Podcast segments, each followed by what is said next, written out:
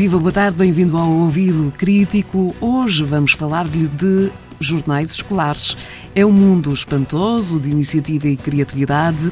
Por ele, as escolas, os alunos e os professores dão a conhecer facetas, por vezes surpreendentes, das aprendizagens e das comunidades educativas.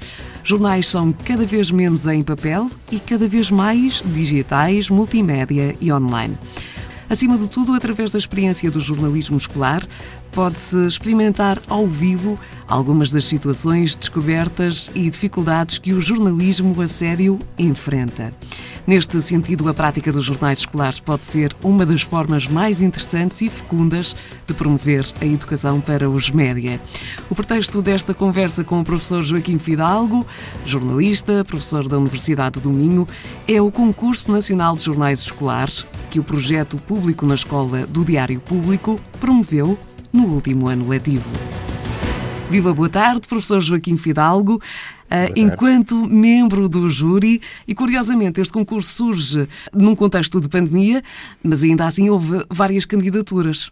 Houve imensas, imensas candidaturas, salvo cerca de 120 candidaturas, quer de escolas, quer em alguns casos de agrupamentos.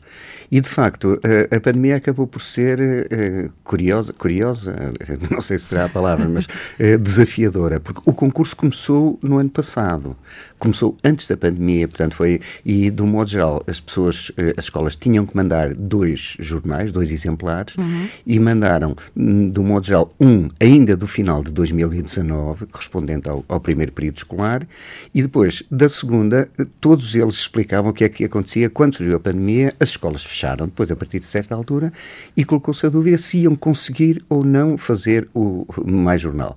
E então foi aí que a era digital se impôs e foi interessantíssimo perceber que todos eles continuaram a fazer jornal, embora alguns já estavam habituados a funcionar em termos digitais, online, outros não, mas voltaram todos para aí e passaram a fazer jornal à distância. Fizeram jornais online ou fizeram, eh, iam transmitindo os textos e depois fazendo os jornais em PDF para distribuírem. Professor, arrisco-me aqui a, a, a questionar se, se, este concurso do público, neste contexto, não servirá também para, a posteriori, fazermos uma espécie de estudo eh, sobre, sobre esta eh, nova realidade. Sim, sim, sem dúvida. E eu acho que sim. Eu acho que isto vai. Não é. Vamos imaginar, daqui a uns meses passa a pandemia, como todos esperamos, e, e voltamos a uma espécie de antigo normal. Ora, eu julgo que não se vai. Neste caso, não se vai voltar ao mesmo sítio, porque algumas escolas, como digo, já estavam avançadas em termos de, de, de produção de jornais, sobretudo uhum. online, mas muitas outras continuavam a fazer de uma maneira bastante clássica e até imprimir em papel e tudo isso. Ora,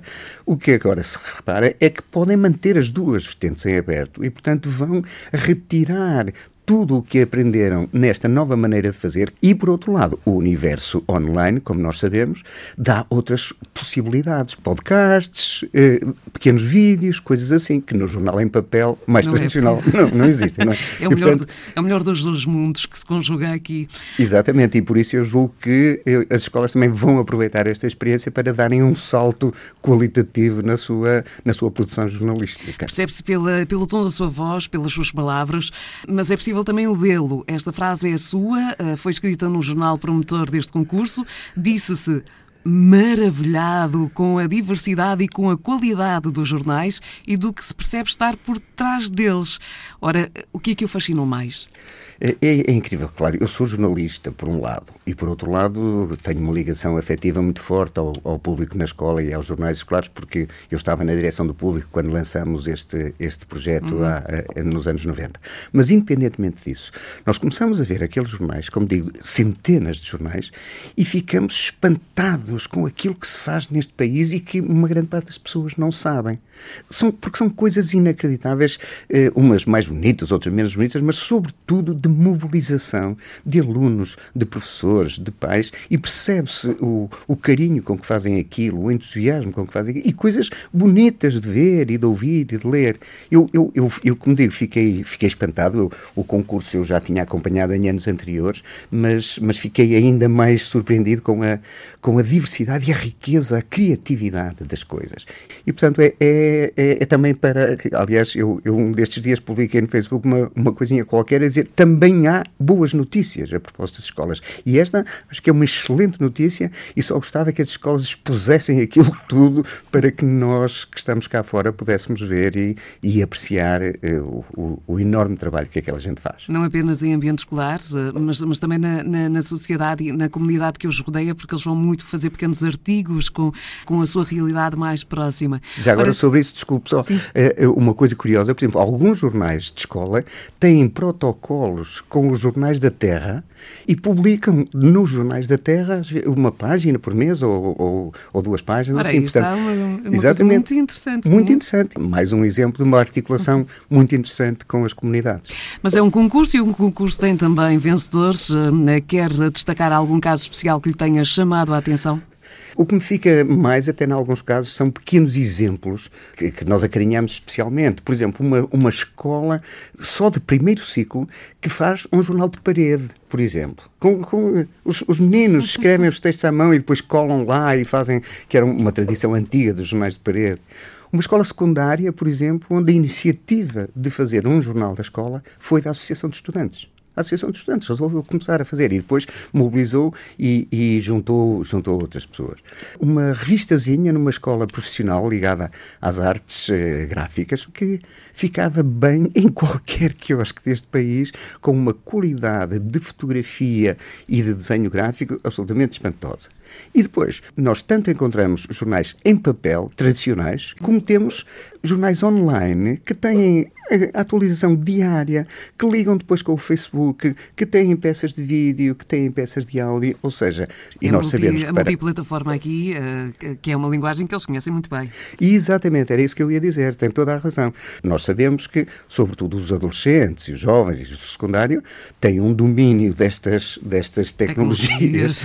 e, portanto, acaba por ser para eles muito mais interessante e muito mais mobilizador eles poderem fazer em linguagens novas, que não sejam só a linguagem escrita, que acaba por lhes dar também a possibilidade de desenvolverem coisas que, como diz, eles até dominam em muitos casos muito melhor do que os adultos. Ora, já percebemos que enquanto jornalista, investigador e eh, professor de jornalismo, ah, este, este projeto tem muita importância, mas agora, e porque já estamos mesmo no limite eh, do nosso, do nosso tempo, professor, um, o outro lado da questão.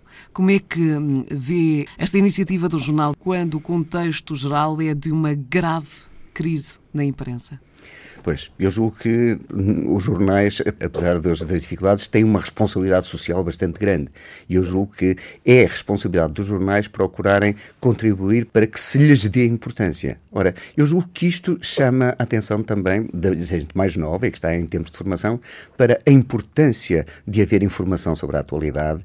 É uma aprendizagem em termos de cidadania muitíssimo importante para estes alunos. Quando se faz um jornal, percebe-se muito melhor a importância de um jornal. Não estamos propriamente a formar jornalistas, mas estamos a formar, julgo eu, a contribuir para formar leitores, uhum. leitores de jornais, eh, de, de, eh, de, ouvintes de rádio, espectadores de televisão, interessados na informação, na atualidade e críticos, capazes de perceber melhor o que é que estão a ver, a ouvir e a ler. E, portanto, nesse sentido, é um contributo que me parece muito importante para a chamada literacia mediática, que acaba por, no fundo, beneficiar também eh, os próprios jornais atuais, porque, eh, digamos, cria cidadãos que percebem a importância enorme da informação nos tempos que temos. Claro que sim.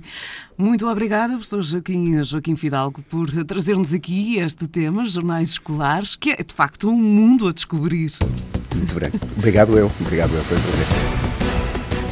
O Ouvido Crítico é um programa de educação para os média da Antena 1 e do Milobs, Observatório sobre Média, Informação e Literacia do Centro de Estudos de Comunicação e de Sociedade da Universidade do Minho.